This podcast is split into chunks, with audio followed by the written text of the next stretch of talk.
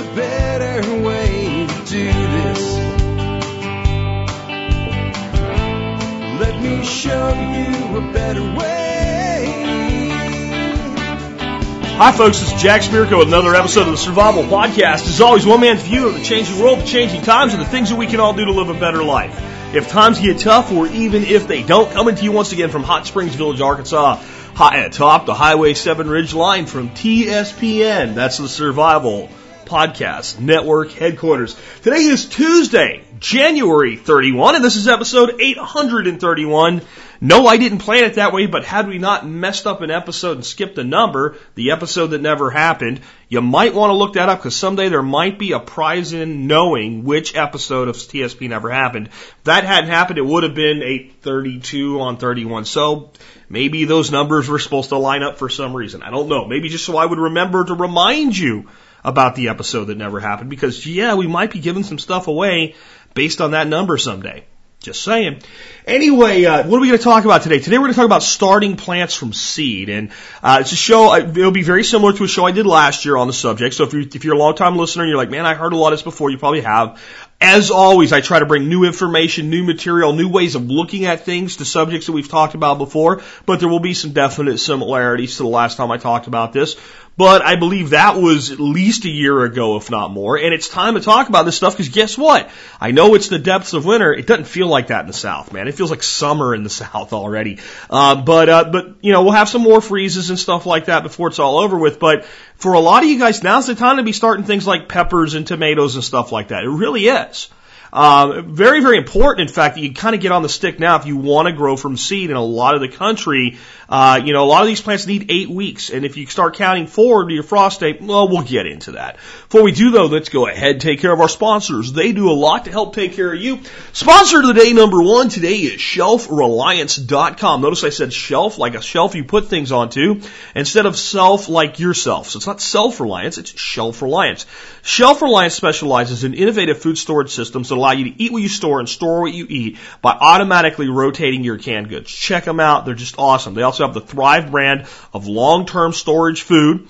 Uh, and, uh, with that, you can, uh, you can get some of the best tasting long-term storage food you've ever had. They also used to support the Member Support Brigade and due to some political issues and some other crap and some technology problems, they had to stop giving Member Support Brigade people a discount. I've got it set up again for you guys to get the best pricing you can get from Shelf Reliance, uh, I, as, as MSB members.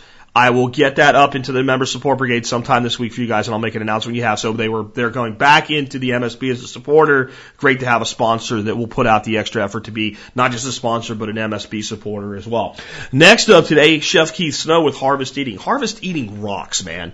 I'll tell you what. Like I'm going to talk to you about starting seeds today. Then you're going to go get the seed catalogs. You're going to find all this cool stuff you never seen a grocery store. Then you're going to start seeds for it. You're going to grow it, and you know what? That cool weird stuff that no one grows shocking as it may be, a lot of it grows better than tomatoes and peppers and stuff because there's not like a billion pests that have already figured out exactly how to attack it. Then it's going to grow and you're going to have tons of it and you're going to go, what the heck do I do with it now? Well, if you go over to Chef Keith Snow, he'll teach you how to use cooking as a life skill. How to cook seasonally and locally, and he'll have some. He has some great other stuff there, like his seasoning blends. I did. Uh, I did chicken wings last night using uh, some of my own stuff and his roasted chicken herb seasoning. We put that on a rack and we roasted it at 375 till the skin crisped. Oh, just awesome. That and the uh, uh, what's the other one? Northern Italian, and my favorite, of course, is his steak seasoning. Check the seasoning stuff out. Those are my three favorites. You might like some of the other ones. I did crab cakes recently. Uh, low carb crab cakes. No, uh, just very little breadcrumbs to do a little bit to hold it together. Uh, where I used the seafood seasoning. That that would rock too. That was really good. All right. Now, uh, you can also connect with me. How are you going to do that? Facebook, YouTube, and Twitter are the best ways to connect with me. On Facebook, guys, please understand if you send me a friend request to Jack Spirko, uh, my personal page, I, I probably won't even see it. I, I don't even pay attention.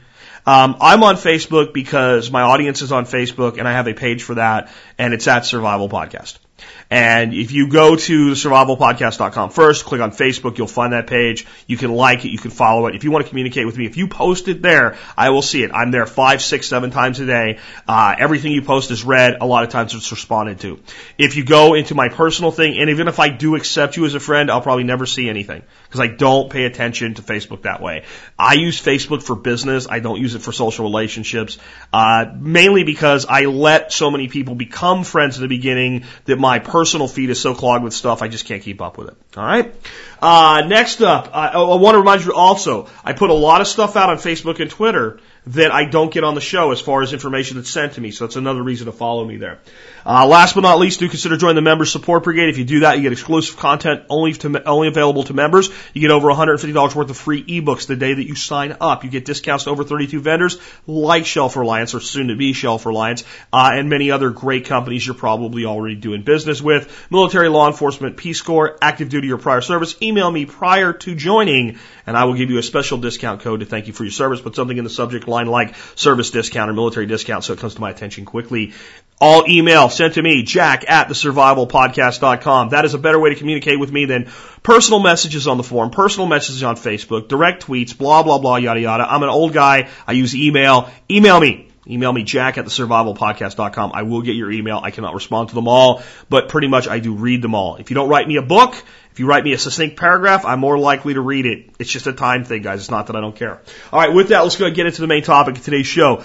Um, I do something a little bit different when I talk about starting seeds that I, I don't, I've never met anybody else that teaches seed starting that starts out with this. If somebody does, I'd actually love, love to know who they are. I'm not claiming exclusivity here. I'm claiming, uh, exclusivity as far as I know. And I really mean that. It's not, it's like, oh, I'm so great that I came up with this. It's that I really would love to meet anybody else that's naturally doing this because I'd love to have them on the show as a guest because, you know, people that think like me, generally when you get two like-minded people together, you learn things about each other and then people listening learn about, uh, things that neither one of you had ever really thought of on your own own before. So uh, if you have ever heard this before, other than for me, let me know who did it. So when I start talking about starting seeds, I want to start by let's talk about how seeds get started in nature. If Mother Nature is the master and we are the student, then before we start going off the reservation on our own, we should understand the master's work and then attempt to emulate it. And like any good apprentice, our first attempts at emulation may fail, but we know we're headed in the right direction. That's why I do this. Now, generally speaking, when we look at starting seeds, we see everything that we do as being very gentle and pampering the seeds, and we would see Mother Nature as being kind of a harsh woman, you know, she's tough and, and it'd be a very harsh environment. But when we actually start looking at the way seeds propagate themselves in the wild, we realize that Mother Nature is actually very caring. Now, if you don't pay attention to the rules, Mother Nature can hurt you. Go out in the wilderness without skill set and without a knowledge of how to navigate, and Mother Nature can kill you dead. But if you know what you're doing out there, Mother Nature can give you everything you need. Well, seeds know what they need. They have intrinsic intelligence. And we can start out by looking at the way seeds come in their raw natural state. And pretty much seeds either come in a form where the seed is loose and is simply either wind blown or falls or is carried by birds, but it's a loose seed or it's in a pod. And there's not really many other ways to describe that. Uh, it's in some kind of a casing. So if we look at something like basil, those little tiny basil seeds, uh, generally speaking, they're in kind of like this little capsule. And a lot of times that capsule will stay on the stem for a very, very long time before it ruptures in some way or it's trampled over or it's fed on by birds and some of the seeds fall loose. But the capsule provides some level of protection. We look at something like a bean, uh, even a natural plant, a wild plant that's bean-like in nature. Uh, the, the, the, the, seeds form inside uh, the bean itself. And then that bean dries out and that might stand and stay off the soil for a very long time. That serves an important purpose. Most seeds that propagate in some type of a casing are seeds that need warm weather to germinate, and it would be bad if they were to germinate early. So just like the little seed packet you get your seeds in, Mother Nature has her own little seed packet that she's holding those seeds in and generally keeping them in some way with vertical vegetation from contact with the ground over the winter, things start to rot, things get trampled, snow pushes stuff down, rain pushes stuff down, wind pushes stuff down. That capsule de- degrades to a point where eventually the seed pops out, or the capsule itself comes in contact with the soil, further degrades. Now the seed gets wet and it can germinate at the right time. Then there are other seeds that generally are loose seeds, like from a lettuce plant or a miner's lettuce plant, which is a wild version, where when those seeds fall, they're just free, or a dandelion, they're just taken by the wind. And it's a lot of times that's based on when the plant goes to seed. So if you think about a dandelion, uh, the flowers come up in early spring, they go to seed, and they spread their seeds out And they do that at a time of the year when it's perfect to germinate. So wherever that little dandelion seed lands, once it makes soil contact, if it eventually does, uh, it can grow right then. And so it's designed to do that. Other seeds, not so much. They have kind of a different intrinsic intelligence. If we look at something like lamb's quarters, one lamb's quarters plant produces just thousands and thousands of little tiny black seeds. And they fall all over the place and they might make soil contact immediately, but they won't fall until it's cold and wet. And when it's cold and wet, they won't germinate. They know not to. And they'll stay down there dormant and a lot more of them will be lost than something like a dandelion. That's why one lamb's quarter plant makes so many seeds. But of, enough of them because it's like a pound. You almost you you know it's like a half a pound. I think I got off one lamb's quarter plant. It's it's ridiculous. It was like half of a gallon sized Ziploc bag full of seeds off one plant. I mean, you could literally grow lamb's quarters for grain, and um, it's very high protein too, by the way. But it uses a strategy of numbers because it doesn't have any native protection from the ground. But one way or another, all of these seeds eventually get to the ground. The temperature for the seed and the time for the seed and the photo period for the seed get to what the seed is naturally adapted to, and the seed says, time to go. Sometimes Mother Nature plays a trick and we get an Indian summer and some plants that have gotten their seed to the ground might germinate early and be killed by a frost and that generation might be lost. Hopefully some other seed took a different path and didn't germinate. But in the end, this very harsh environment that's Mother Nature is actually very, very nurturing. If you think about it, most seeds are going to germinate in some type of a field or a meadow or a glade. A glade, for those that don't know, is a place in a forest with an opening, right? So if you have about 20 feet of opening in a forest. So that, that seed, very few seeds anywhere are going to germinate in a dark part of a forest. They're going to germinate in the opening or what have you. And on that forest floor or that meadow floor or that, that field's floor will be all the dead organic matter from the previous year. Now, unlike this, this mythology about our soil being compacted, all of this dead organic matter is actually very, very loose and it forms kind of a net. If you go into a field, you know, for you guys in the south where there's no, no snow, you go in there right now, you can see this. Those of you in northern climates where there might be snow, wait till they're after a melt and go into a, a, a native prairie or a native uh, meadow or something like that. And what you'll find is you, you kind of pull back some of the dead uh, organic matter from last year's growth, and it's this nice little loose net. and I want you to realize what's happening. Light is getting down to the soil. Now, if it were flat, matted, packed, it wouldn't get as much light to the soil. But because it's, it's in like this kind of net mesh area, it's doing a lot of things. One, it's filtering light. So light gets down there, but it's filtered, so it's not too intense. And then because it's, it's opaque, the light gets through certain holes, hits the spots that don't have holes, and it kind of bounces around there and it extends its duration, kind of like, oh, I don't know, the inside of a greenhouse. Right? It's like a little mini greenhouse down there.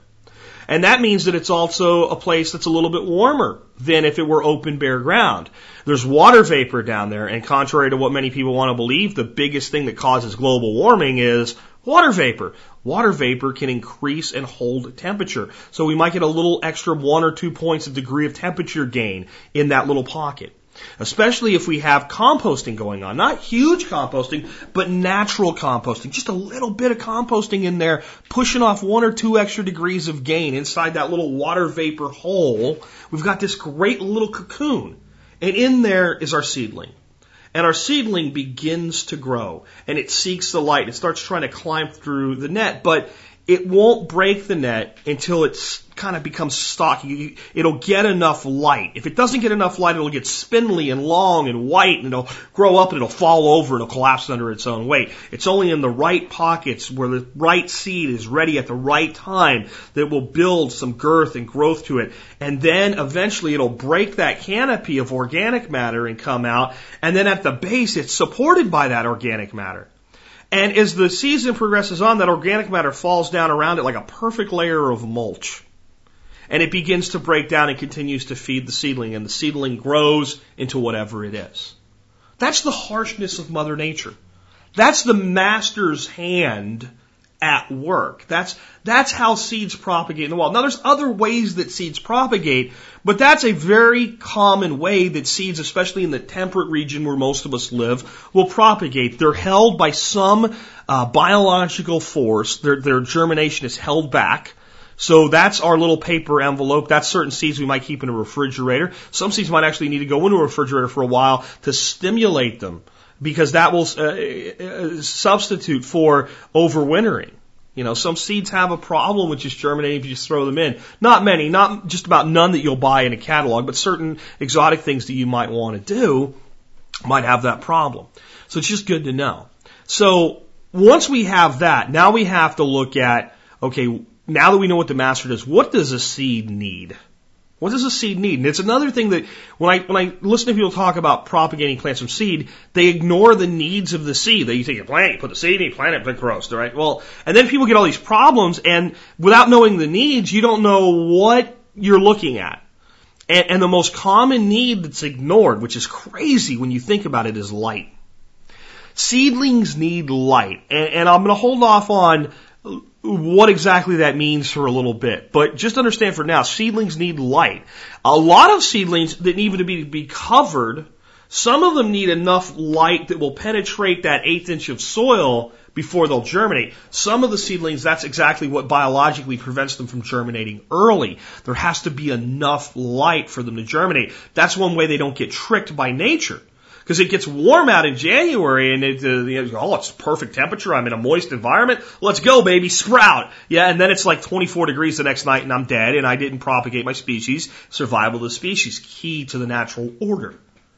So the, that seedling might need a certain amount of light, and when the sun's low in the sky and it's underneath that mat of vegetation, it's not going to get enough.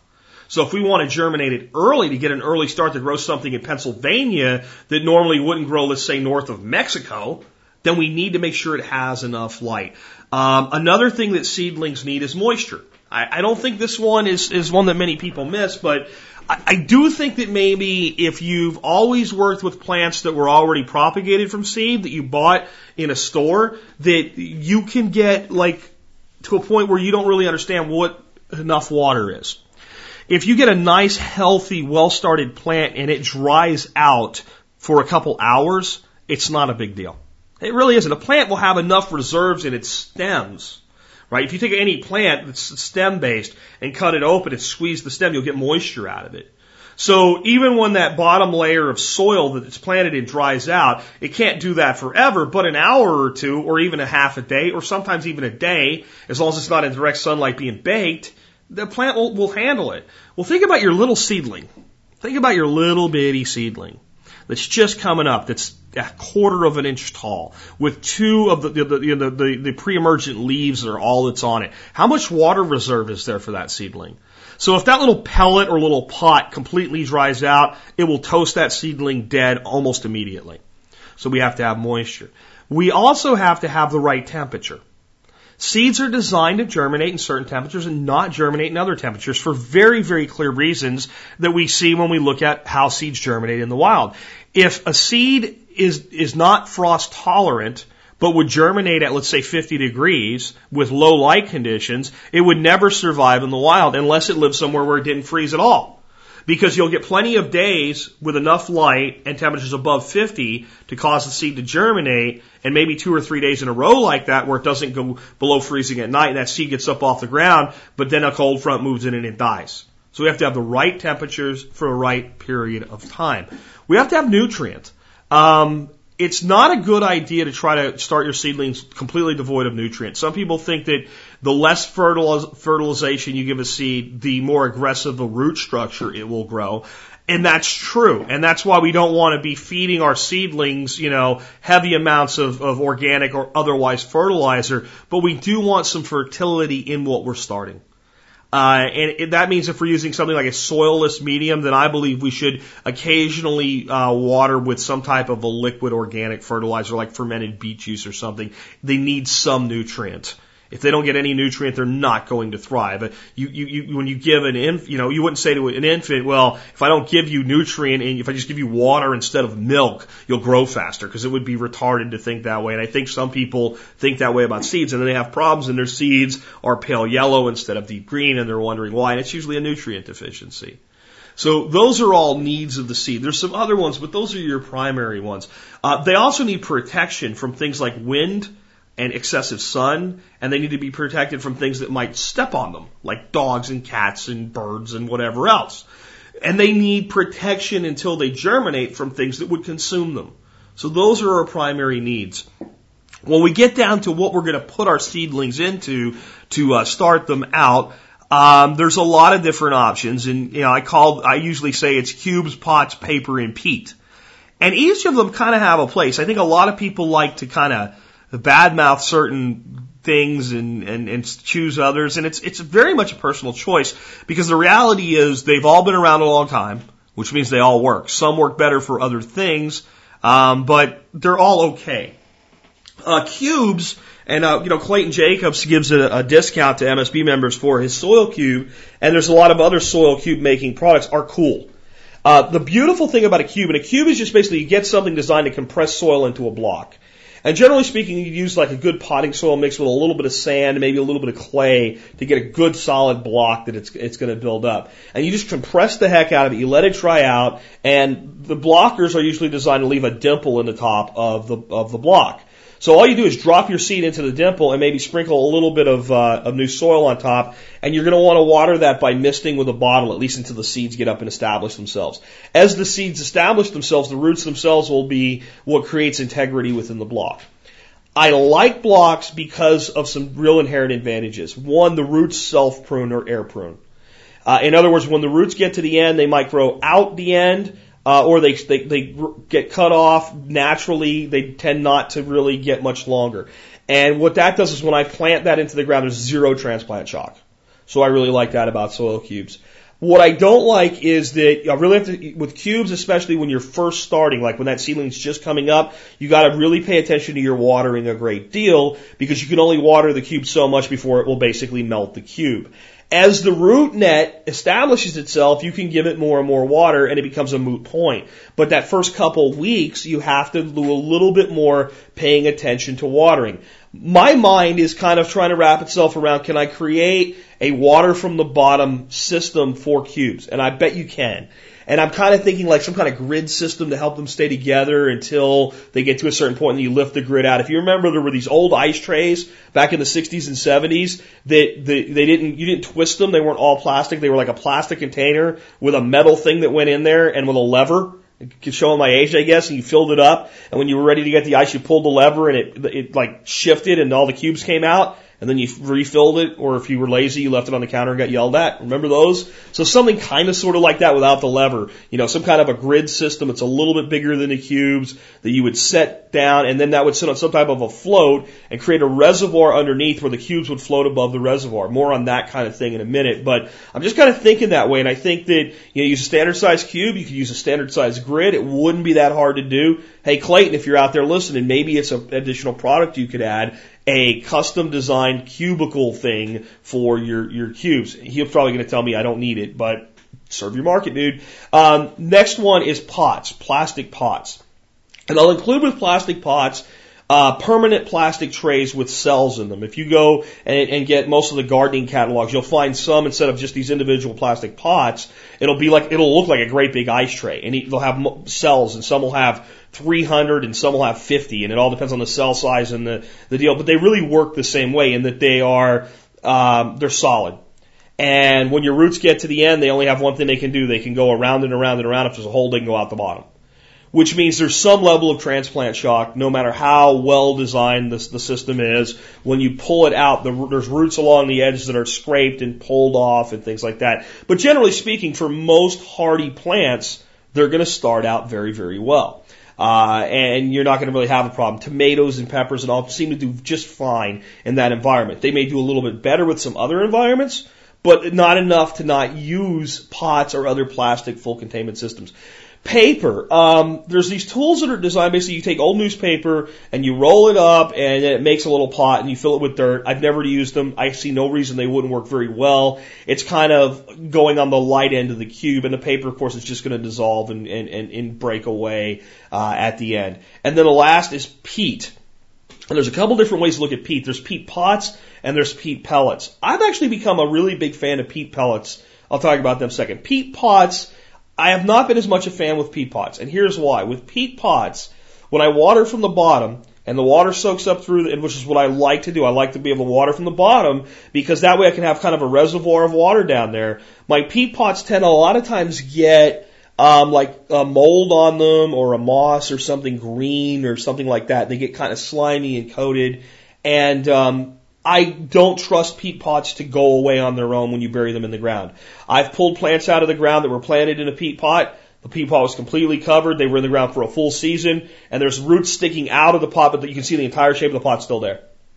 So generally, when I use peat pots, and occasionally I do because I come by them for free or something like that, when I go to, or I buy plants that were started in peat or something similar, what I do is I take a razor knife and I cut a line down one side and maybe the other. And then once I have that done, uh, I actually kind of peel it away. And that will create some transplant shock, but to me it's worth it to free the root ball up and allow it free access to the soil. Now peat pellets, um, these are the little things that come with like a little mesh bag around them and they're peat and they're flat and they're hard. You add water to them and they expand up and you plant into them. I'm digging these things, and I'll tell you why. It's kind of like soil blocks with just this little mesh thing around them. Now, I've seen those come out of the ground where um, they're kind of condensed and held in too. So I had the concern with that, but cutting the little bag thing off when you go to transplant those, really easy to do, very minimal transplant shock, and you don't even really have to peel it off. You just basically take a razor knife and cut little scoring marks all around it, and that'll accelerate the ability of the plant to escape the confines of that and get into the native soil.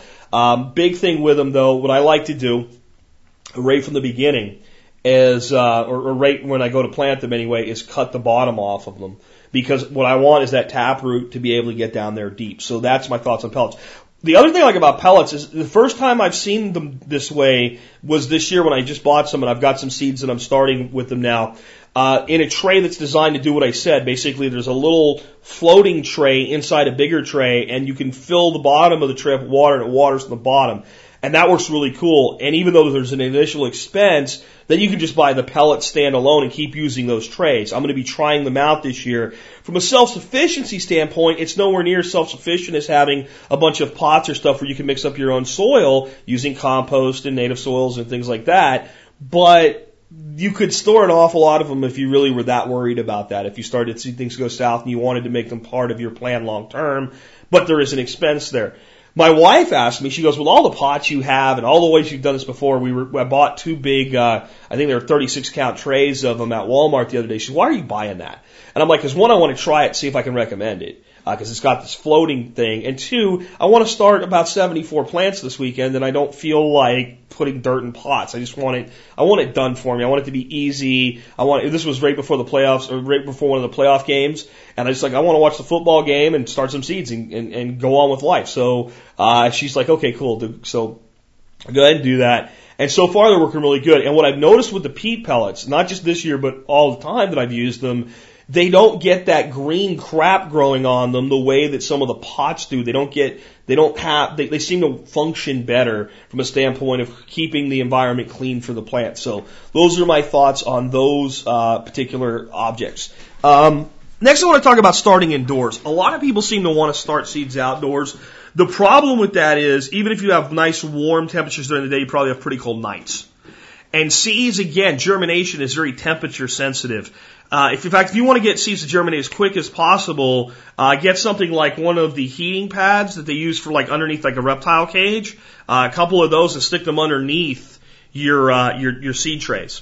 And, and, and warm them that way from the bottom, and they'll germinate like almost overnight. Some seeds will, and some seeds would normally take, you know, a week or more to germinate will germinate much faster as well. So it's from a temperature standpoint. So it's really a good idea to take seeds, even if you have a greenhouse unless it's a heated greenhouse or unless you have electrical heating pads for germination or something like that, it's really a good idea to get your seeds germinated inside. As soon as they're germinated, as long as you have an environment that will protect them, you can move them out into a greenhouse or a terrarium or a cold frame.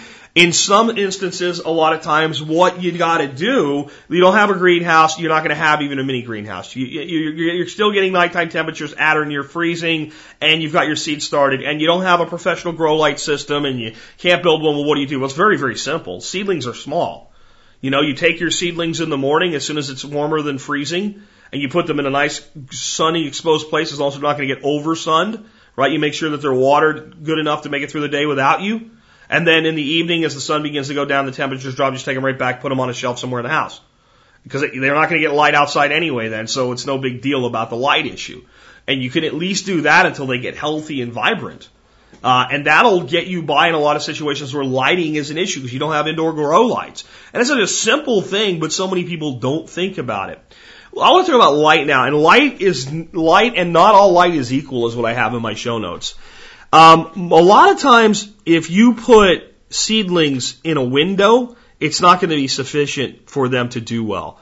And I want to talk about the, the number one thing that ruins people's seedlings is lack of light. And at some point, sometimes seedlings can get to a point where you can't even save them, or the other only way you can save them is to plant them into a larger container and put them deeper into the ground and surround them. This is what happens. You, you plant something like lettuce, and you leave it in the dark area of the house because you were just going to germinate it, and you left it there for three days, and it was nice and warm, and the lettuce germinated in one day, and now it's got two days of growth, and you have a lettuce plant that's about two and a half inches long. It still only has two leaves on it, one long spindly stem, and it's kind of like white looking. Uh, it's almost impossible for that seedling to survive. You think about what the mother plant is supposed to look like, and you think about all the leaf uh, is going to come out where those two first uh, emergent leaves are. Your first true leaves will come out there. Um, how is that little tiny stem ever supposed to grow into something that can support the, the, the entire plant?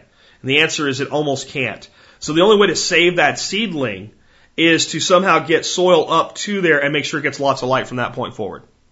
And in most instances with something like lettuce that's a quick germinator, if you were starting a bunch of lettuce plants, once you got into that situation, you would just be better off plucking them out and reseeding. Uh, you'll, you'll never get back the time you've already lost anyway. If it's a time of year where you can plant them into the ground, then the other thing that you could do is take them out into your garden and go ahead and transplant them immediately and just bury them straight up to their, like maybe only a quarter inch below their leaves. And at that point, it probably will root and survive if the, the environment's right and if it's going to do well. And you can do things like use uh, portable greenhouses or some type of row covers to help that plant if it's still pretty cold, but it, it's at a point where it'll survive. It'll grow faster and thrive faster that way. But I would honestly tell you with a fast germinating seed like lettuce, if you've got that big long spindly seed, um, just just start over. You, you're talking about a seed that germinates in two, three, four days at the most. Make sure it has light next time uh, around. And a lot of, you know, this is a good reason when you're starting seeds in trays to take like cool weather plants like brassicas and spinach and lettuce, and they go in one tray, and your warm weather plants like peppers and tomatoes in other trays, because your let your cool weather plants will generally germinate very very quickly and it's easy to move them into a greenhouse or greenhouse like structure, even when it's still cold out, even when they're very little. And they'll even have some frost tolerance if they have protection there, where your other seeds, like your tomatoes and peppers, take a lot longer to germinate uh, and need a lot more protection. So by keeping them in different trays, you make your life a lot easier as well. So think about that when you're setting up trays uh, or pots in trays or what have you. Um, next up, I want to talk kind of about the role of a greenhouse and getting by without one. When I say getting by without one, I mean sort of. If you really want to be serious about planting uh, a lot of vegetables and even fruits and starting from seed, you, you kind of have to have something like a greenhouse eventually. And a lot of it has to do with light, and a lot of it has to do with temperature control. Um, the way you can get by without one period is to do what I just said. Basically, you're going to manually carry your seeds back and forth uh, every day. And they're not going to be outside at night until you get to temperatures where it's okay for them to be outside at night. And that'll work. And it'll actually work quite well. And you'll actually be kind of getting a step ahead and, and really, you'll be building hardened off seedlings from the ground up as you move them to more and more solar exposure as they grow and they get stronger. And remember, we have to emulate Mother Nature. Mother Nature doesn't let sun beat the hell out of these plants uh, until they get quite a bit of growth underneath them and emerge from that organic matter canopy that's naturally formed, whether it's leaf litter, whether it's natural mulch, whether it's stalks and stems and what have you. Uh, and think about a standing dead field. That might be two feet high. And those green plants are growing down and they're under that mottled sun the whole time. So we have to think about that so that we don't roast our little seedlings. So that's about the only way that you can really get by without a greenhouse, unless you have like just this awesome sunny window. If you have a south facing big window with a shelf on it, you can fit all your seedlings there and it gets sun for the majority of the day, that might work. That might work great. If you don't have that, you're going to have to figure out some way to get more light to them. One way is by building a, a, a light, a grow light system. I'll talk about a way to do that in a minute. Um, but the other easier way is to create some type of a greenhouse environment for them outside. So the easy answer is a green, uh, just a standard greenhouse. Set one up. I don't need to say any more about that. It's the best option. And you don't need a big greenhouse. If you think about something like a six foot by eight foot greenhouse, and if you just do two eight foot long shelves, a couple feet wide, you have an area in the middle of the work. Think of how many seedlings that really can allow you to start. Probably more than you can grow. And remember, you're going to start certain seeds very, very early. You'll be freeing up shelf space as you put things like broccoli and cauliflower and lettuce and spinach into the ground. And then you'll be replacing, you know, that shelf space with things like peppers and tomatoes and squash and stuff that you grow later on. So it's, it, can you can do a lot with a greenhouse of that size. Um, if you can't do that, then what you can do is you can go down to somewhere like Home Depot or Lowe's and you can just buy a bunch of one by twos and you can basically build a cube, right, with an open floor and you can take that cube and you can coat it with uh, poly, right? So you buy some poly and you coat it and if you're smart, you build the top of your cube with a hinge so you can lift the top up and vent it. And if you don't even want to do that, well, then you can just take a big rock or a log or something and tip up one end of your cube and vent it that way, though you would be much better served to, uh, to create a way to vent in the top. You could even create a way to vent the top with just by building yourself basically a, a frame with a piece of poly on it and building a hole in the poly with a, you know, so that it matches up. And you just remove it. There's numbers of ways to do this. Uh, but you really want to be able to open the top. Uh, you could do it with, you know, hinging's the easiest way to do it, honestly.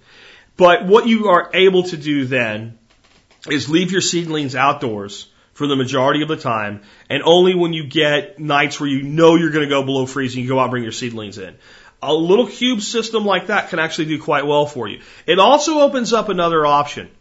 Uh, we learned from Stephen Harris that one of the reasons that greenhouses lose their temperature so fast is because basically you can see the sky. And that allows for the temperature loss to be accelerated uh, extremely and allows for the temperature inside the greenhouse to equalize to the temperature on the outside of the greenhouse almost immediately in many systems. One of the ways we can fix that though is by insulating your greenhouse. Now that's kind of a chore with a big greenhouse. You know, it's like putting up some kind of styrofoam or blocking or something like that. But you just get a big old quilt and you get your cube that you have outside and on lights that are dicey but not going down too much, take your quilt, throw it over top of your cube. Go out in the morning, take your quilt off so the sun can get in.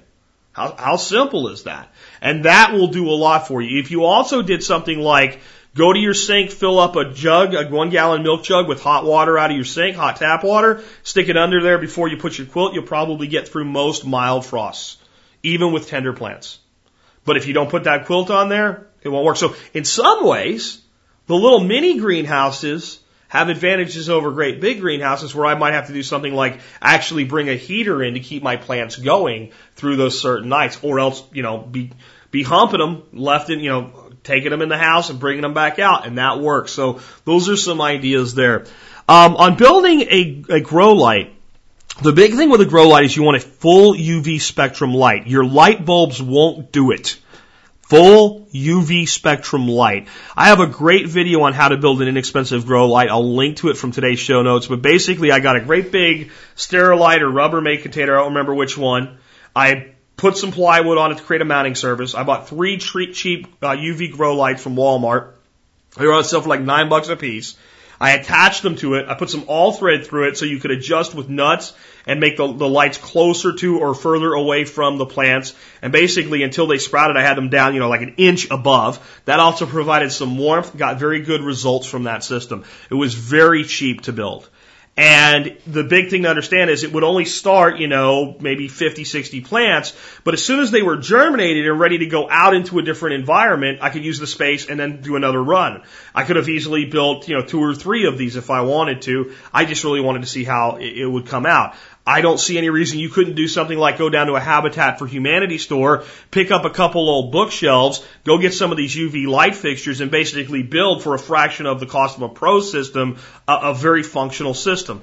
One word of warning, those low end UV lights don't have anywhere near the intensity that a good professional grow light does. So you got to get them pretty close, and they're more for getting your seedlings started without getting that spindly effect to get them get them up and robust enough to go out into a greenhouse or into a cold frame or into a mini greenhouse or start being taken out onto the, the, the, the porch every day and back in the house at night until we get past freezing temperatures. They're more for that with that level of system. But there's no reason that instead of buying the really expensive grow light system, you couldn't use high quality lights and something like bookshelves or something like that to build your own. It's all about how much you want to do and how creative you want to be. The key I gotta make with you, the plants have to have light and they have to have a lot of it. If they don't have a lot of it, you're gonna get spindly seedlings and they're going to die. And I, I know there's somebody right now looking at their spindly seedlings going, I thought I was doing so good. And these things are four inches long already, but they're like falling over and hairy. That's not gonna, it's not gonna work. Go ahead and replant them now. Just do it. Uh, or if they're cold weather hardy, take them out, stick them in a bed somewhere, you know, till only maybe a, an inch of them sticking out of the ground and, and, and hope. Uh, that's, that's the best you can do with those. Um, I want to talk about watering. There's two really great ways to water your seedlings. Uh, as far as I'm concerned, one is misting, so you just get a mist bottle and mist them. I like that because you don't disturb a lot of the soil. It's really easy to control. If one's dried out a little more than the other, it's easy to just mist that one a little bit more. But it has its limits because you can only do so much misting. You know, you, you don't get a lot of water there. My favorite way to water is to have some sort of a system where I can water from the bottom. So I can have, you know, an eighth of an inch of water down there. That keeps me from drying out, especially in the critical early stages of the seedlings. So I'm telling you, if you let the soil dry out and the seedlings are, you know, like two or three leaves on them only, they have no reserves, and they'll go from dry to dead almost immediately. So by watering from the bottom, I avoid that. I also want to try to create consistent, constant temperatures if I can, especially during the germination phase. Wide temperature swings are signaling to the seedling what? It's still very early. So unless they're a seed that, that's designed to grow in those early uh, time of the year, that, that says don't, don't germinate, don't grow yet. If, if, if the temperature at night is 34 degrees, and yet it'll survive, but it's pretty cold, and the temperature in the middle of the day is 65 degrees, unless that's the optimum for that seedling, and for most of what we want to grow, for summer vegetables especially, it is not, the seed's like, okay, it's not time yet. Right? It doesn't have the consciousness, but there is an intrinsic intelligence to all life. And the seed's intrinsic intelligence basically is saying that, no, not yet. Now, if we create an environment where the temperature is 74 degrees during the day and 66 degrees at night, we're probably going to get pretty fast germination. In fact, we can look at germination studies that have been done where they take seeds and they put it in a moist soil, a perfect environment for it to germinate. The only thing they do is change the soil temperature. And you can see some soil temperatures that, that don't seem like that bad, like 40 degrees, plants taking six weeks or more to germinate in that environment. And then we turn the temperature up to seven, 70 degrees and they germinate in four or five days. So having consistent temperatures is a great idea, especially during the germination phase of the seedlings. Some seedlings really do well if they get a warm environment, they get a cold snap, and then they're planted out into the garden when it warms up. Peppers are notorious for this. If you can get you, you get your peppers to germinate somewhere between 70 and 80 degree soil temperature, man, the bam they pop up and they germinate. But once they get let's say a few leaves on them, if we give them an environment where the temperature is routinely in the 40s, and we do that for a couple weeks, and then we let them warm up into, which is kind of weird because it's like you're going backwards, and Mother Nature doesn't seem to do that. But in some climates, we have that warm spike that drop off and it comes back. And maybe that's what the pepper's seeing or wanting. But then you get very, very robust, thick. So during that cold temperature, that pepper plant doesn't do a lot of vertical growth. if it's well cared for, well nutriated, it starts to get stocky and it gets a thick stem and it gets kind of just like this, this thick little mean ass attitude. And then when we put that out and the sun comes and it gets what it really wants, it gets good fertile soil and it gets good moisture, man, then it's like, it's, it's got this, it's like the foundation under a house and it takes off. So when I say consistent temperatures, it's all relative to the seed variety and plant type, but what I'm mainly talking about is during the initial germination phase. We want to control those temperatures. And we don't want too wide swinging of temperature variations at any time because it confuses the plant. Remember, these plants are supposed to be doing this all by themselves. We're helping them along and we're cheating the system because we should be starting our plants based on our, our, our last average frost date. So if I want to put eight week old seedling tomato plants into the ground, and my average last frost date is April 15th, then I need to go back from April 15th um, to March 15th to February 15th. I need to be putting my seeds into a planter around Valentine's Day. If that's, if that's how the things work out for me. My average last frost date is further out or further back, I adjust accordingly. But what that means is I'm growing these seeds in an environment that's completely inconducive with their natural state. Tomato plants don't grow when the ground is frozen and snow's flying. They just don't. Unless we create the artificial environment for them, and that's why we have to focus on this consistent temperature thing. The next thing I want to talk to you about is culling and pricking out. Those are two totally different things. Culling is where we put three or four seeds into a pot the seedlings come up, and eventually we go, okay, that's one of the weaker seedlings, and we just get rid of it. And usually instead of pulling it out by the root, what I like to do is just go in there with my thumbnail and pinch it off at the base. That way I don't disturb the soil and its little root system that's built becomes organic matter to feed its brothers and sisters. Most people tell you to cull out to one. I generally don't right away. I'll like if there's three or four of them in there. I usually plant about four seeds per little pot. I'll cull two of them because two is one and one is none.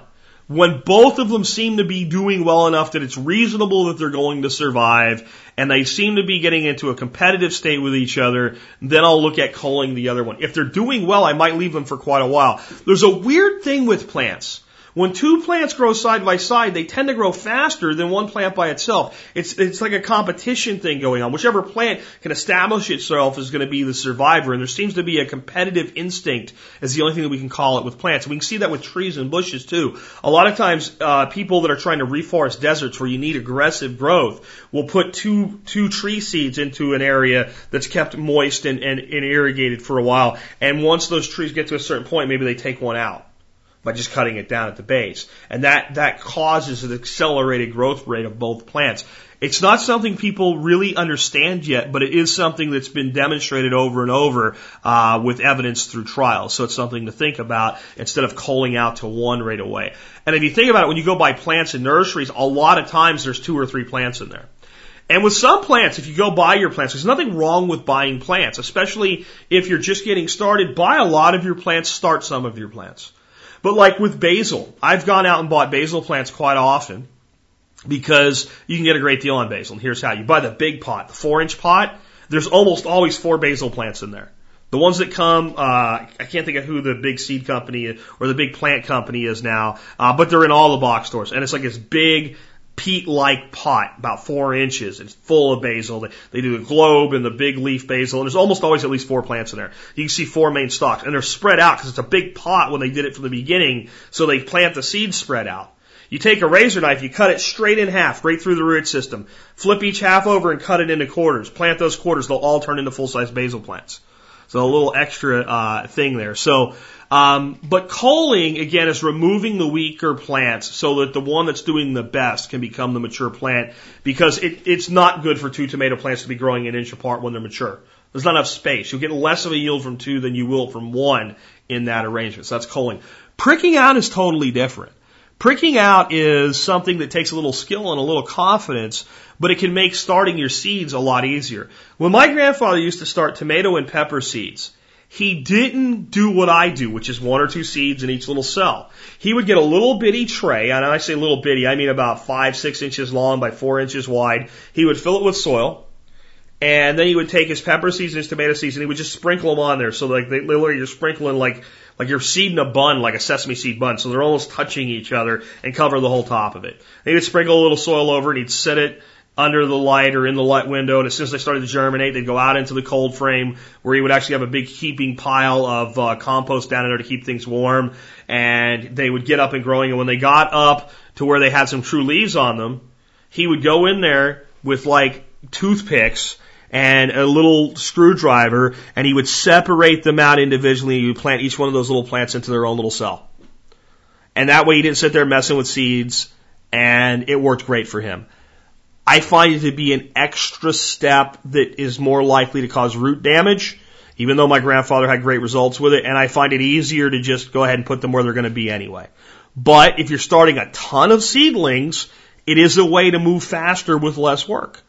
And it's not that tough to do, but it requires some experimentation where you get to where you look at the plants and you know now is the time. They're big enough to survive and they're small enough where the roots haven't become a mat yet where they're very hard to separate. So just something to look at. Um, I also want to talk to you about starting seeds in pots that are con- generally considered direct sow seeds. Uh, I think that in most instances you're still better off direct sowing those, but you can do it. Cucumbers, watermelons, cantaloupes, squash, a lot of these plants, they grow such big root systems so fast that no matter what size pot you put them in, they're going to fill that pot and start to have the roots curl and wrap around before the plant even looks like it's gotten substantial in any size. The bigger the, the, the plant is at maturity, the more aggressive a root structure it's going to put on early on. Again, it's like a building foundation. You can do it, and there's certain things that would be considered when you do this. One is you don't want to start these plants anywhere near as early as things like peppers and tomatoes and lettuces and all. Maybe if you're going to do this, it's something that you do. If your last frost date is May 15th, you're, you're planting these in pots maybe May 1st to May 5th. And maybe you're going to hold them till the 21st, so you're going to have like 20 days in the pot and put them out. You're going to put them into a much bigger container than you normally would think you would need for these small plants. And I'd almost challenge you to try this this year. Take something like uh, a, a watermelon or whatever and start a plant and then go start a seed after your last frost date and see which one does better. The one you start in a pot will probably look like it's kicking ass for a couple of weeks until the other one catches up to it. But the root system of the, the one that's direct sowed is going to be so much stronger and so much deeper it's just about guaranteed that it's going to uh, eventually at least catch up to or overpower its neighbors. So it's something you can experiment with. It's something to be fair, I do. I generally do start cucumbers and stuff like that just because they work well that way. But I also generally do a lot of direct sow with them. And I have to admit that I've never really noticed much of a difference between direct sowing and not, unless there are times where that changes. If you live in a place where you are currently being terrorized by cutworms, and you plant your, your little cucumber and it comes up and it's doing good and it just go out and it looks like somebody took a knife and cut it off at the ground, that's a cutworm. Now, the thing about cutworms is once that plant gets kind of stocky and woody, you won't do that anymore. Uh, I don't even understand the purpose of a cutworm. They don't even seem, the plant's laying there. It's like they didn't eat anything except that one little piece that they took away so your plant would fall over. They're evil. So there's a lot of ways we can combat that. One is we can do things like if you take a paper or a plastic cup, cut the bottom of it out and put that around your seedling until it gets established and then remove it after it gets established, you know, but that's extra work. Where if I go ahead and start that seedling and let it get a couple good few days of growth under it before I transplant it, and I let that seed stalk get nice and thick and woody, and I put it in the ground, my cutworms aren't going to bother it. Uh, you've got other issues if you've got cutworms, of course, though. There's a reason they're there, and from a permaculture standpoint, we need to examine that. That's not really what we're talking about today, and it's a way around them. And, and the reality is, if they don't have much to eat, eventually they'll go away. Uh, so just by starting everything from plants and making sure you have good, robust uh, stalks, eventually you kind of starve them out. And I've had infestations of them where I can't grow something like a bean. Plant beans, they come up, worm cuts them down. A couple ways I've combated it. One is with putting up a barrier. With the square foot method, you can use kind of a like a, just a piece of wood box, make a wood box out of plywood eh, of one square foot. And when you're having issues with cutworms, just kind of shove it down about a quarter inch into the soil over that square foot.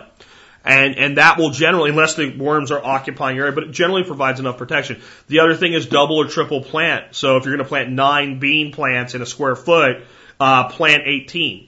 Plant two in each hole, and then hopefully your worms will cull half for you, and that maybe is the purpose to cutworm serves. There's, there's my answer. So I want to know what purpose there is to a cutworm. What is going to cull seedlings in nature when there's a hundred of them in that one little area? Cutworms. And the strongest will survive. In our environment, we're only planting one or two, uh, though the cutworm can get ahead of us. So there you, I, I, I, honest to God, just got that answer in my head right now. That's what cutworms do. They are nature's culler. They cull out the weaker seedlings so that they, and they do it exactly. And if you think about this, if you ever seen cutworm damage? You go out and the way it's cut over, if you went out and you had two seedlings and you decided now was the time and you took your, your snips, you know, your little garden snips or a knife or what have you, and you culled one seedling, it would look exactly, the cutworm does exactly, exactly what the gardener does. Isn't that freaking awesome? To me it is anyway. I love stuff like that when you have kind of that epiphany.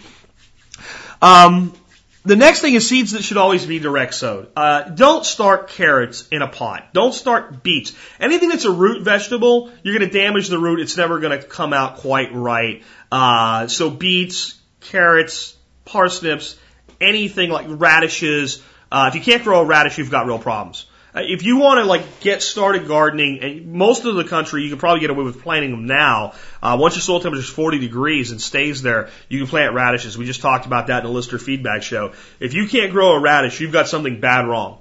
There's something bad wrong with your soil. You need to figure out what it is. But anything like that, always direct sow. Uh, I also want to talk a little bit. I already did a little bit, but hardening off seeds. Let's say you've done everything this year that Jack's told you to do, and we're up a few months ahead now, and we've got beautiful tomato plants and beautiful pepper plants and all different kinds of vegetables that we're just about ready to put into our main garden. We have them in our little mini greenhouse or our great big greenhouse or whatever, or under our professional grow light system or our piece together grow light system. And we're so happy and then we just take it out of that nice filtered light of the greenhouse and we go out and we stick it into the ground and we plant it and we even mulch it all around. And then we get a really hot early summer day where, uh, or late spring where like the sun is more intense than we expect. The temperature goes up in the 90s and we go out and our seedlings all sad and it's wilted and, and maybe some of them die or some of them get shock and even though they live, they don't thrive and we don't get the early production and we have to coax them through the summer to get late production for them. We wonder what happened. We shocked the plant. That's exactly what happened. We shocked the plant. You know, when you go to, like you say you have a fish uh, tank in your house and you have little fishes swimming around in your tank. And then you go to the store and you buy some new fishes, and they, you're going to bring them home and put them in with the other fish friends, and they're going to become a community, right? Well, you don't take the bag, cut it open, and dump the fish in. Well, not if you're smart, you don't do that. Because the water temperature is different, the water chemistry is slightly different. Sometimes you could do that, and the fish just swim away, and they don't care, and they do fine. And sometimes they get very sick, and they die. Well, it's because they were shocked. Temperature swing was too quick. Chemical swing was too quick. So what do you do? You take the bag and you leave it closed up with nice air in it they put in for you at the store and you let it float around in your tank for about an hour. Now the temperature is the same. Then you cut the bag open and you let a little bit of the tank water in and then you close the bag up or hang it and you leave the fish in there for a while.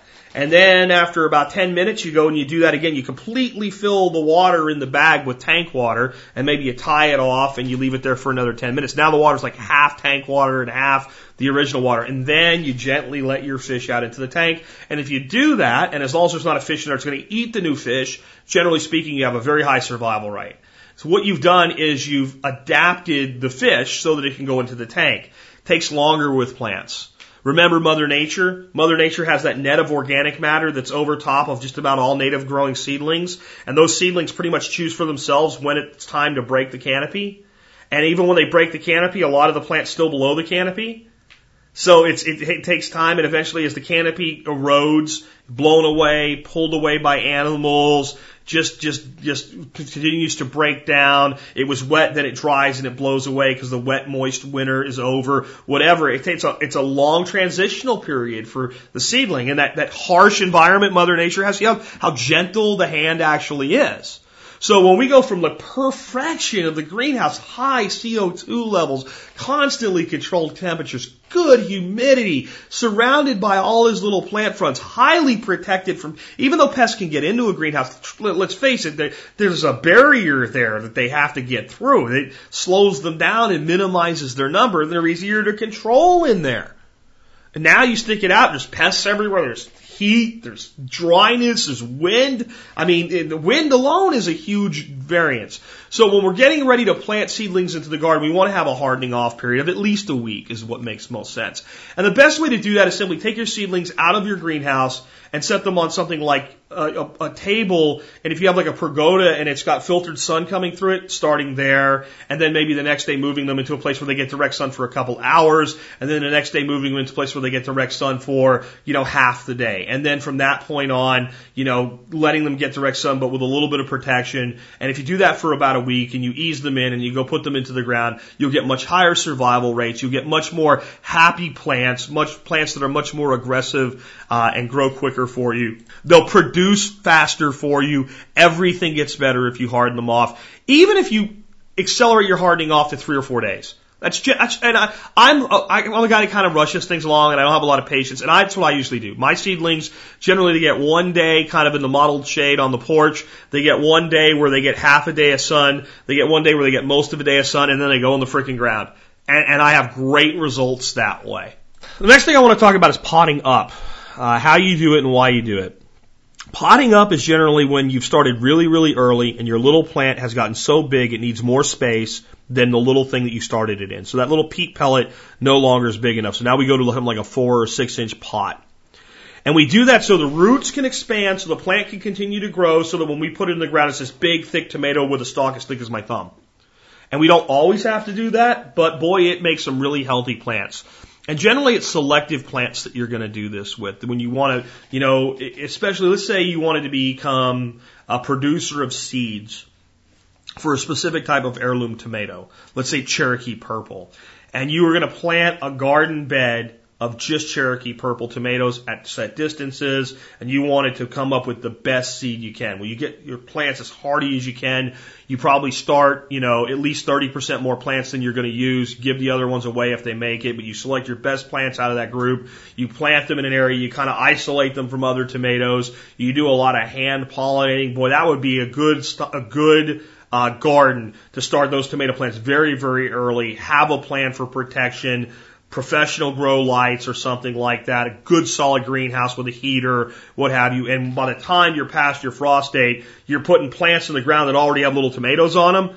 You know, in that scenario, you'd want to do a lot of potting up. Sometimes it's just, it's just a little bit of potting up. Sometimes it's simply you started a bunch of peppers in your peat pellets and you get a bunch of free four inch pots from the from the nurseries where they throw them away all the time, or you bought plants in the past and you saved them, and you just pot them up so they get a bigger root system. And it's real easy to do. You you put some you know soil in the bottom, you set the plant in there as deep as you want it to go with soil in the bottom, you fill around the edges and you let it go. If you're using peat pots, peat pellets, anything with side things, this is where I like to go ahead and score at least score, if not remove the outer coating. Uh, if they're in a plastic pot, obviously you pull them out of the pot, put them into the new pot. There is some transplant shock there, but it's really minimized if you use good quality, uh, either uh, cell-based trays uh, or good quality uh, pots. You want to make sure that anything you start seedlings in has holes in the bottom to allow for drainage. I can give you a perfect example of this. My wife bought a whole bunch of pansies for this flower bed that I put in by our deck for for her, and it's just kind of a monoculture thing, but it's just for the winter, and we'll figure out what to do with it. So she planted all these pansies, and we got two big flats of them, and uh, so we get like to the point where like there's, there's just enough of them in there now, and we have some leftover ones. So we had a couple flower pots. Uh, so she put a plant in each flower pot.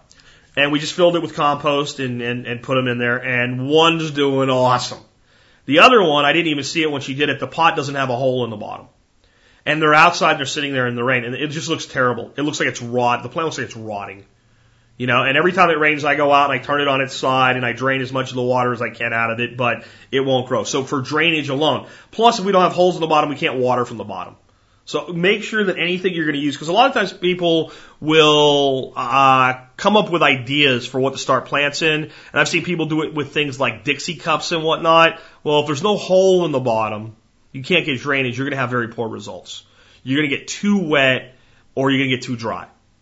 Now, with things like peat pots or peat pellets or something, it's or uh, newspaper type. When you make it out of newspaper, it's wicking, so it'll it'll transpire through both directions and follow the laws of osmosis down the concentration gradient. So that's fine. You don't really need to worry about it in those instances. But making sure you have drainage is key and often overlooked by people that decide, hey, I'll just go buy a whole bunch of plastic cups for two bucks and there's all my pots. That's okay. So make sure you put some holes in them. All right. In fact, that actually works quite well. The the the, uh, the plastic cups, the ones that are kind of a little like you might buy for like a picnic that are a little bit more stout. You know, they have a real smooth inside. Roots don't stick to them. Uh, but I've seen people use them successfully, and I've seen people use them, and their their seedlings just suck, and they're like, I don't understand. And it's because they're just too wet. They're just too wet because there's no drainage in them. So when they water them, they basically fill up with water and they hold the water. And if you get too wet in any environment, you create rot and you create fungus. Both are bad. Um, the other thing I want to talk about is holding back planting in the ground until you're sure. Just because your average last frost date is May 15th, and just because it's May 17th and you haven't had a frost in May, doesn't mean there ain't going to be a frost try to look at at least the 10 day weather forecast. And if you're getting, if any of those numbers there start to get into like 34, 33, maybe hold off. You know, that's why you've done all this work and you put the plants out there and losing them sucks. Or have a plan to protect them if you get a frost. Um, just some, you know, the easiest thing I've ever found to do is you get white, you know, the half inch PVC pipe you get a whole bunch of that and keep it around anyway. It's a great thing to store for all different types of reasons. But if you had an eight foot by four foot bed, uh, you cut about six of them about three feet high. You push them about a foot into the ground, and that keeps everything up off. And maybe you cut maybe a couple extra ones. So you put three on each long end, and maybe two kind of in the center uh, offset center from each side. So you have, uh, what would that be, six of them, eight of them there, and then put a blanket over that. That will often protect plants from a mild frost.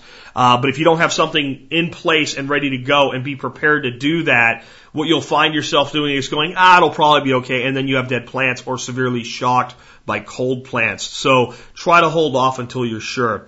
And then this is the big one, folks. And it's the truth no matter where you go or what you do. Mulch is your friend. Mulch, mulch, mulch, mulch. And I mean four, five, six, ten inches of mulch. The more the better. I get people all the time, well, I can't mulch the plants when they're little, or I can't, if I'm doing direct sow seeds to the ground, I can't mulch because they won't get through the mulch. They won't get through the mulch? Really? I mean, first of all, here's what you do. You pull the mulch back. So you make like this pocket like a big hole. And then you plant into the soil in the bottom of that hole and you leave the mulch sit there almost like a volcanic crater around your plant. Now it's protected from wind. Now it has additional protection from pests. Now it has its own little nice microclimate working down there. Don't be afraid of mulch and don't make excuses for why you can't mulch. If you had to plant seeds in a row, old style row furrow, and you said, well, I can't mulch until these seedlings come up. Great. Mulch the shit out of it. Take a hole, pull, pull back the mulch for your furrow. Open your furrow right, which is just a long groove in the soil. Put all your seeds in, replace your soil, wait till your uh, wait till your plants germinate. Once they get up about an inch off the ground, start backfilling the mulch and keep backfilling until you come up to level with your mulch. It's really simple. It's not hard. I think people look at it and just think there's no way that plant. And then the other thing to understand is with a lot of mulches in a lot of like bigger, more robust plants, they'll come right through there. They can come through the soil. They can come through the mulch. That's how Mother Nature does it, right? If it's not compacted mulch. Now, what do you use for mulch? A lot of people get great results with straw, uh, and, uh, that's great. And if you have an easy supply of straw, straw bales, you want to use straw for mulch, that's great. A lot of people will grow things that effectively make different straws and hays to use for mulch. I'm doing that this year. I'm growing rye, barley, cayuse oat, things like that that will get cut down with a scythe, dried out, and used as mulch. But the absolute most affordable, easiest to acquire, and best mulch that I've ever found is wood chips. And not necessarily, you know, wood chips from one kind. Not like you go out and buy a bag of cypress mulch or hardwood chunks or something like that. mulch, wood mulch that's made up of a variety of things. So making your own is best. So when you prune trees or whatever, save it up, go out and spend it, you know, 35 bucks for one day and rent a shredder and you can make more of your own mulch and you know what to do with. A lot of cities that have compost facilities, you can also get mulch from that's made up kind of the same way. Uh, a lot of companies do tree trimming and stuff like that. You can buy wood chips from. Some of them will give it away. It's all about making phone calls. But the more diversity we put in there, the better the results. And I will go with a minimum four inch of mulch on just about everywhere that I put wood chips. And again, I have to keep saying this because people keep fearing it. The nitrogen theft myth. Wood does take up nitrogen as it begins to break down. And if we turn wood or sawdust into soil, we can basically really kind of screw it up for a while. We also can create very compacted soil. Uh, it, it, kind of interlocks the way that when you make concrete, you use stone and sand and cement mixed together, and the different granule sizes, it, it hardens uh, and it, it forms something stronger than any one of the three could do by themselves. Well, wood and clay soil mixed together do this. It's like making wood-based concrete. It's not good. So you don't turn wood into your soil. If you do hugelkultur, you bury it in one area. So it's, it, you understand when you hugelkultur, it's not about turning it into the soil. It's about a pocket that's 100% wood, whether it's chips or branches or logs, and then soil covering it, and there's a pocket there. Very, very different situation and not really what we're talking about today. When we mulch though, if I have four inches of wood mulch sitting on top of my ground and I have my plants all growing up through it, and then uh, I, I were to look underneath there. My wood is remarkably dry and not really doing much biologically for about three and a half inches. And even that last half inch isn't doing very much. But that last eighth of an inch that's in contact with the humus soil level, level, that's the piece that's breaking down. So that's the only piece that's actively uptaking. And then as soon as it starts to break down further, releasing nitrogen, and it's in like a time stacking as that mulch level falls, and I keep adding more, I keep putting organic matter straight into the soil. And if I have that mulch, I can do things that are so cool. Like when I have that banana peel, instead of throwing it into my uh, compost heap and having it stink because I don't have enough to compost all at once and get it going and it's an anaerobic breakdown and maybe soldier flies or something are going in there and fruit flies, I just pull my mulch back in an area, throw that banana peel there, put the mulch back on top of it. I go back there in two days, it's gone. Worms done ate it and they've turned it into organic matter in my soil. And a lot of the off gassing that would have been lost in a compost pile because of the mulch layer has been pushed into the soil, further giving me more nutrients. So mulch is your friend with seed seed starting. Uh, because eventually the reason we're starting those seeds is to put them into the ground. What I'd like to finish up with now, for those of you that maybe this is one of your first shows and are going, gee, is this the gardening uh, podcast or is this a survival podcast? This is a survival podcast. And we talk about all aspects of self-sufficiency, self-reliance, independence, and personal liberty. And whether times get tough or even if they don't, we have to look at things like what are our primary needs. And one of our biggest needs in life, one of the biggest things that keeps us working until we're far too old to be working in the conventional sense is the need to feed ourselves and feed our families. What I've just given you is not the skill set, but the knowledge to build a skill set that would allow you to feed yourself in perpetuity. If we, and we'll probably do a show next week on saving seeds. And if we learn to save our seeds, or we just simply buy enough seed to stockpile some seed season to season to get through some lean times. And probably the idea, the ideal option is to do both.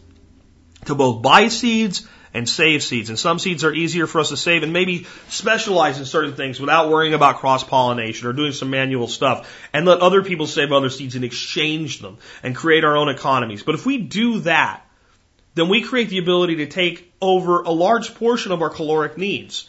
Now I'm a big believer in eating meat. And I'm not a believer that fat's an enemy. I'm very much a paleo guy for those who haven't heard me talk about it before. So I eat a lot of meat. And I am looking at raising pigeons and chickens and fish and all different kinds of stuff. And if it's, if it's furry and lives in the woods and I can shoot it, I'll probably eat it. Uh, and I eat a lot of beef and I eat a lot of lamb and I eat a lot of pork and I'm not going to apologize for it. So I get a lot of my calories from meat, but I also get a lot of my calories from vegetables. And with a good garden and a good garden skill set, it's easy for a family to produce 30 or 40% of their caloric intake requirements. Uh, or not even, let's say, caloric intake. Let's say nutrient intake requirements. So I'm all for eating the steak, but having a great big salad and maybe some steamed broccoli to go with it is important. So I'll go buy the steak from the local economy. And then I'll grow the broccoli and I'll grow the salad. And I end up with much more high quality food and nutrient balance in my body. That's as survival oriented as it gets. Being able to feed yourself is accounting for one of your five primary survival needs food, water, shelter, energy, and security. Okay? It really is. And food is a big one. Food and water are the two biggest ones. Shelter we can improvise so easily. There's so many places in the world where people live in boxes and survive. I sure don't want to, but you can if you have to. But you can't, there's no substitute for food and water. You either have it or you don't. And if you don't have it for long enough, you end up dead. And what kind of survivalist ends up dead? A pretty poor survivalist. You've kind of broken the primary rule of waking up breathing the next day, haven't you? So that's why we talk about stuff like this, and that's why we'll talk about more of it. In fact, on that note, tomorrow I'll have on the show Dar- Darby, Darby Simpson from Stumbling Homestead. I'll be interviewing him in just a couple hours. That should be a great interview. And we'll talk about more stuff to do with homesteading with him tomorrow. With that, this has been Jack Spirko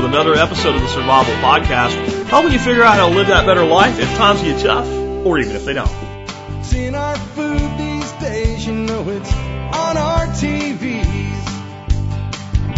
Sometimes we forget we are what we eat. I don't know the answer. It's like there's nothing I can do. It's the price we pay, I guess, we There's a better way to do this. Let me show you a better way.